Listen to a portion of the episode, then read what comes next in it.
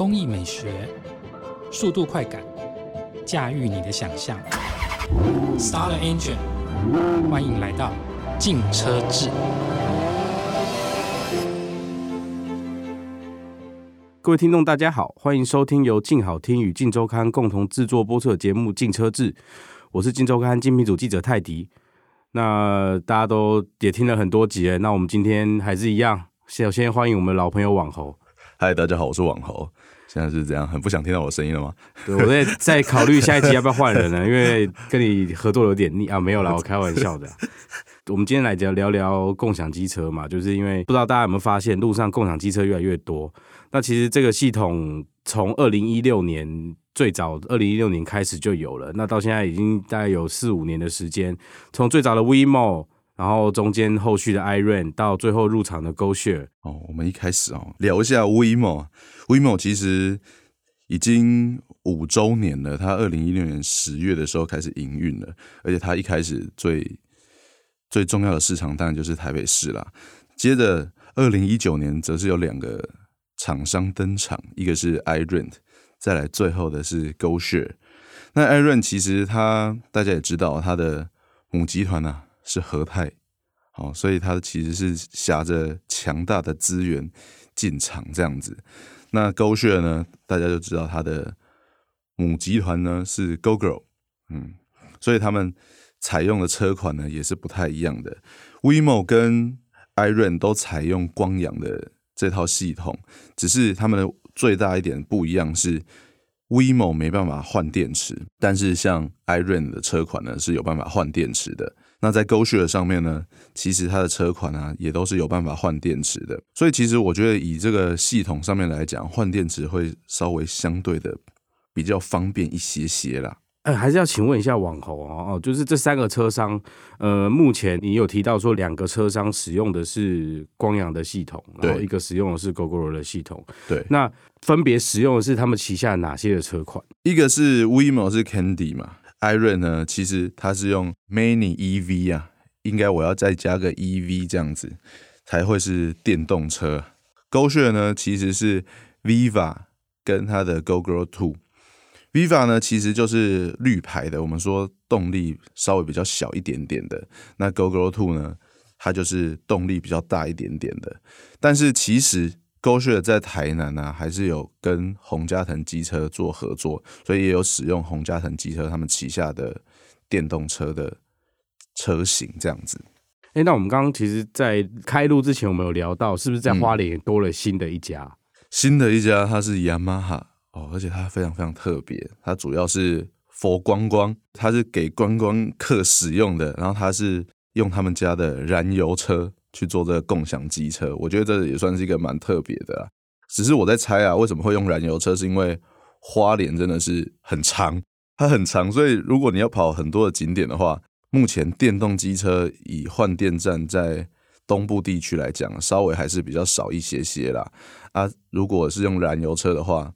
加油站是蛮方便的一个选择，所以使用燃油机车。哦，那我们回到一开始的问题，雅马哈不算的话，目前共享机车最大的还是三三大厂商嘛？那目前他们的营运范围跟费用的计算，往后可以跟我们聊聊这个部分吗？好啊，我先讲一下那个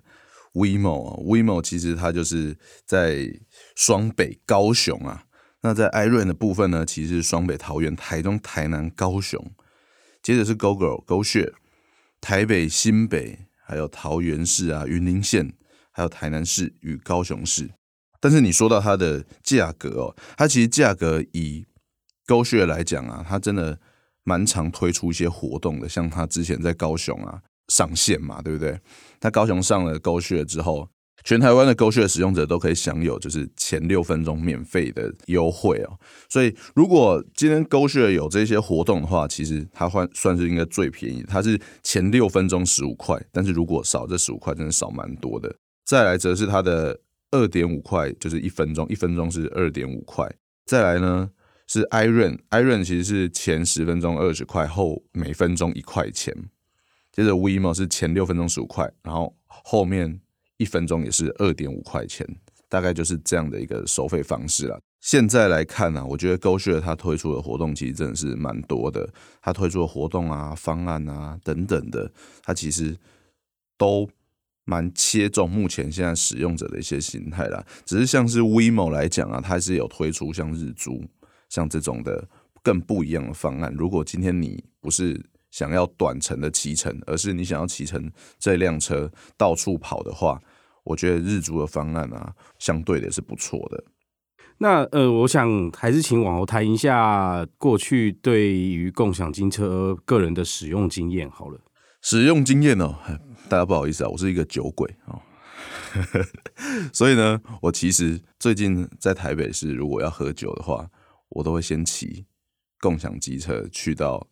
我想要去的，不管是酒吧啊，或者是居酒屋啊等等的。但是骑去的时候就很挑人品，就很看人品哦。有时候你挑到机车，你会觉得它灵灵啊，有些上面的一些部件啊会松松的，啊、骑起来也会稍微有点异音。我们就不讲是哪一个共享机车了哈。最近我蛮常骑一家共享机车的，它它的安全帽超臭，超级臭。因为前阵子台北应该是下雨吧，然后它机车里面的安全帽超级臭的。所以我觉得在这种后续的维护上面啊，不管是哪一家，我觉得都还蛮有一个蛮大的进步空间呐。刚提到说喝酒的时候啦，我觉得喝酒对我们这种人来讲就是蛮方便的。我先喝完酒，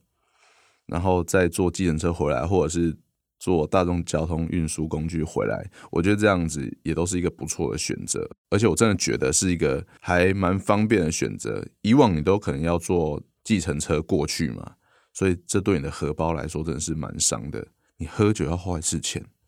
啊，坐计程车又要花一次钱，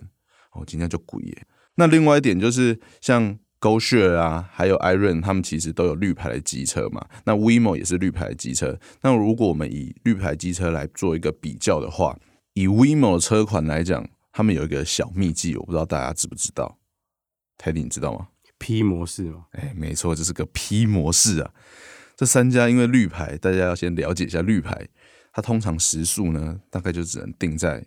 五十左右。那 WeMo 的车款呢？它在一般的就是机车的启动按钮那边有一个小 P，你只要按它，它车子就会多给你一些动力。那往后我再问一下哈，你认为共享机车这个东西出来之后，对于一般大众的生活有什么样的很大的改变？我以大方向来说好了，我认为长期看下来，它算是会解决某部分的一些交通问题啦。因为大家其实知道。在台湾，机车的密度其实是非常非常高的。那撇除掉，比如像我这样，我很喜欢骑机车，我是一个会喜欢骑机车的人。但是其实有很多人骑机车呢，只是为了一个交通工具、交通的方式而已。那他们其实，在这些都会区而言啊，就真的不是那么需要拥有一台车子。所以这些共享机车的出现呢，其实可以改变他的整个生活的习惯、交通的习惯。以往可能要买一台车子，那现在大家知道，机车其实也算是越来越贵啦。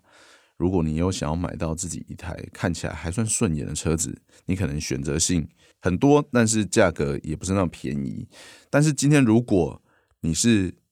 都使用，你并没有一辆自己的车子，都是使用这些共享机车的话，还有一些大众交通运输。第一个，以往大家会比较诟病大众交通运输的一个点，就是它其实没有办法到，比如说一些巷弄里面，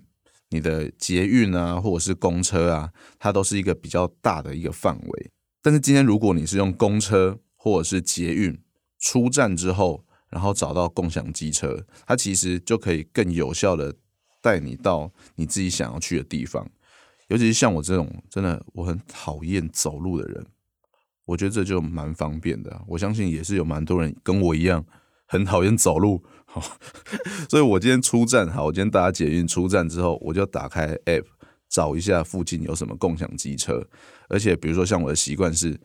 我可能先看心情，我可能 WeMo 先打开，诶，没有，那我开一下 iRent 好了，嗯。附近好像也没车，那我看 GoShare 那如果再没车呢？我就骑，没有我就骑脚踏车。哦、还有还有 U bike 可以做选择。对对对，台北来讲啊，我目前好像没有发生过这种状态。通常是那个 U bike 没有了，然后我才去选择，就是比如说共享机车来骑乘啊。所以我觉得它其实算是可以有效的，虽然这时间可能要拖的比较长一点点，但是它其实应该是有效的，可以降低。在都会区里面行驶的机车数量啊，你认为除了解决交通的问题之外啊，那有没有其他层面上，它对于整个消费习惯有改变，或者是意思是说，在观光的其余的层面，它会替这些东西多了些什么吗？比如说像 GoShare 来讲好了，它其实前阵子呢就推出了一个叫做青春山海线的一个方案呢，它跟一般的现在我们的共享机车比较常看到的是随租随还。就是我今天在路边找到一台车子，然后我在它的营运范围里面骑乘，或是你骑出营运范围之外也是可以的。但是我今天还车的时候，就还到它的营运范围里面，然后就找一个可以停车的地方。哎，大家在这边要呼吁一下，就是大家真的不要乱停啊！哈，上次我就有遇到一个状况，我就找了一台车子，找了半个小时。为什么呢？因为他把车子停到他家院子里面了，我气得半死。所以，所以随租随还就是这样子，我不用到一个特定的点，然后就还车或者是拿车。但青春山海线呢，就比较像是一个点一个点这样子。那它这个点呢，其实有配合他们新北市东北角的风景区的一些景点，所以也是让一些消费者或是观光客，今天他们搭乘了大众交通运输到了东北角去游玩，去看了一些美好的风景，去玩一下水。很舒服，很开心，但是以往的方式呢，可能就会比较没有那么方便，比如说骑脚踏车或是走路去到下一个景点。今天它青春山海线的进驻，其实就是可以让每个景点每个景点都有一个蛮方便的一个交通工具啦。那我们一开始有讲到，像雅马哈在花莲的那个燃油车的共享机车，它其实也是这样子主打的，希望推动花莲县的观光这样子。OK，那我想刚刚讲到的都是共享机车的正面，对，呃，那还是还是要提一下嘛，我们要平衡报道，所以还是请你讲一下，你认为共享机车有什么样的缺点嘛？就你使用到目前为止，有啦，就是我我我刚刚还是有提到一些缺点嘛，比如说我不说哪家的安全帽很臭嘛，或者是就是因为每个使用者习惯会不太一样。我讲不太一样，好像有点委婉，所以就会导致一些机车的一些损坏，这是我相信这是一定会的，不管是有意还是无意的啦，或者是像就是我刚刚也提到，就是有些人的公德心真的不是那么好，嗯，机车停在院子里面啊，下一个使用者是要找什么？所以下一个使用者你就不知道车子停在哪里，你就看着 App 里面的地图，然后它那个点就在那边，机车就在那边，然后你看到外面你。你永远找不到机车到底在哪里，然后很生气，然后但是你也无可奈何。所以对我来说，共享机车最重点的还是使用的人呐、啊。在观念上，我觉得或者是公德心上，大家可能还是要稍微再提升一下下。只是因为共享机车，我觉得它就是一个新的东西，它本身这件事情是没有错的，它不会有什么对错可言，而是使用它的人会。让这个共享机车的平台发生一些什么事情？这样子绝对不是不敢得罪厂商哦。对啊，对啊，你就最敢得罪厂商了嘛，这大家都知道的啊。好啦，回归正题啊，那我想还是请网红再提一下哦，就是你认为共享机车的出现，就我们直直直球对决，对于机车厂商来说，会不会有什么样的影响？嗯像刚提到的，就是其实我觉得整体以长久来看呢、它其实会影响蛮深的。但是以目前现在现阶段来讲啊，因为这三家的厂商平台啊，比如说像 WeMo、iRent 是采用光阳的系统，那 GoShare 呢则是采用 Google 的系统，所以他们目前看起来都还是处于一个合作的阶段，所以算是有点像是。互利共生的一种感觉，所以这些平台一定会有扩点的需求。比如说，像是最新的就是 GoShare 的扩点到高雄，